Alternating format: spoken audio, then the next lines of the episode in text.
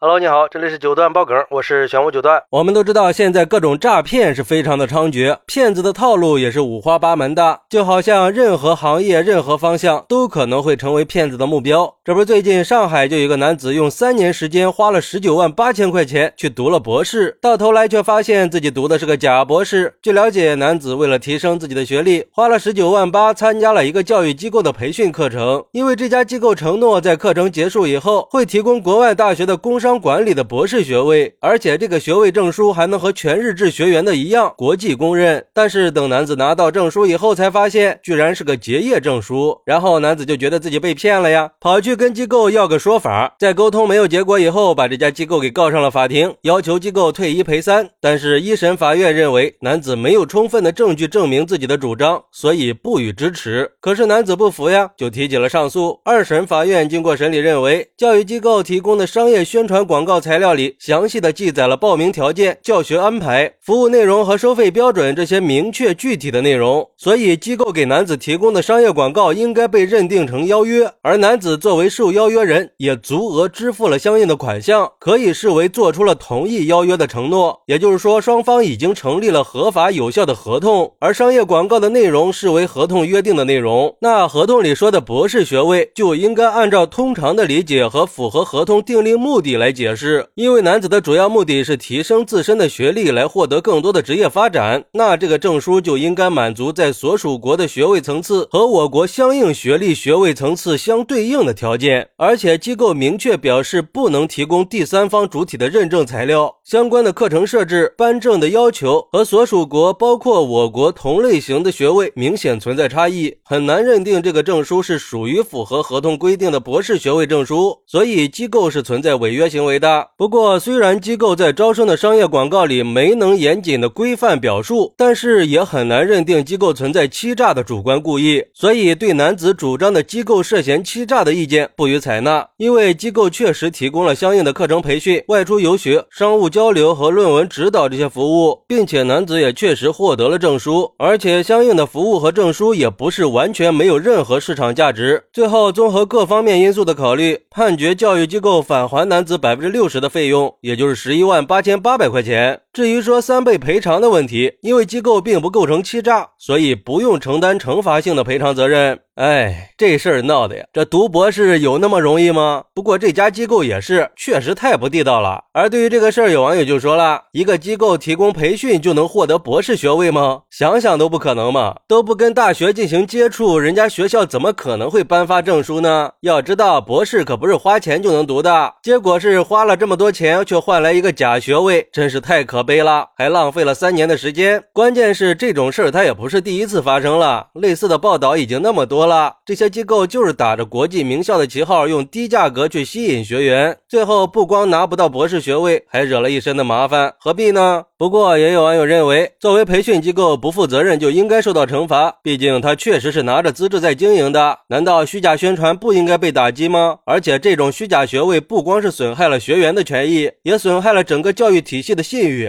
教育部门应该加强监管，好好打击一下这种虚假学位的制造和传播，维护教育的公信力。和社会的公平正义，其实我也觉得这种机构应该好好治理一下了。有教育部门的相关人士也说了，男子获得的学位不被承认，就意味着他不能获得相应的职业资格，对他的职业发展就造成了很大的影响。而且这种行为对个人和社会都会造成巨大的损失。所以他呼吁我们不要盲目的去追求那些虚假的学历和荣誉，应该通过自己的努力和实践来获得真正的知识和技能，选择正规的学历教育机构。看来这虚假学位背后的问题是不容忽视的，还是希望有关部门可以加大打击虚假学位的力度，确保教育的公平公正，给我们提供一个公平的竞争环境。而且我还是想说，千万不要盲目的去相信所谓的低价和名校光环，希望这些教育机构都可以诚信经营，确保学员的权益。可以得到维护。最后，我也搜集了几种获取博士学位的渠道来分享一下：一是全日制博士研究生，通过参加国家承认的博士研究生招生考试，被有博士学位授予权的大学给录取，然后进行系统的学术研究，通过论文答辩以后获得博士学位；二是非全日制博士研究生，其实跟全日制博士比较类似，就是学习方式和时间会比较灵活一点，更适合那些在职的人。不过，同样都需要通过招生考试和论文答辩才能够获得学位。三是同等学历申博，也就是那些有硕士研究生学历的人，可以通过国家承认的申博考试和论文答辩来获得博士学位。四是国外的博士学位，也是需要通过申请或者考试进入国外的大学进行学术研究，完成学业，并且通过论文答辩以后获得国外大学的博士学位。还有一个就是博士后研究，一般是在博士后流动站或者博士后科研工作站进行研究，完成研究任务以后，并且符合相关的规定，就可以获得博士学位。虽然说各种渠道的具体要求可能不太一样，但是有一点是非常明确的，那就是获得博士学位必须要经过相关部门的认可。所以在选择获取博士学位的时候，应该认真仔细的去甄别教育机构的资质，避免成为虚假学位的受害者。好，那对于这个事儿，你有什么想说的呢？快来评论区分享一下吧！我在评论区等你。喜欢我的朋友可以点个订阅，加个关注，送个月票，也欢迎点赞、收藏和评论。我们下期再见，拜拜。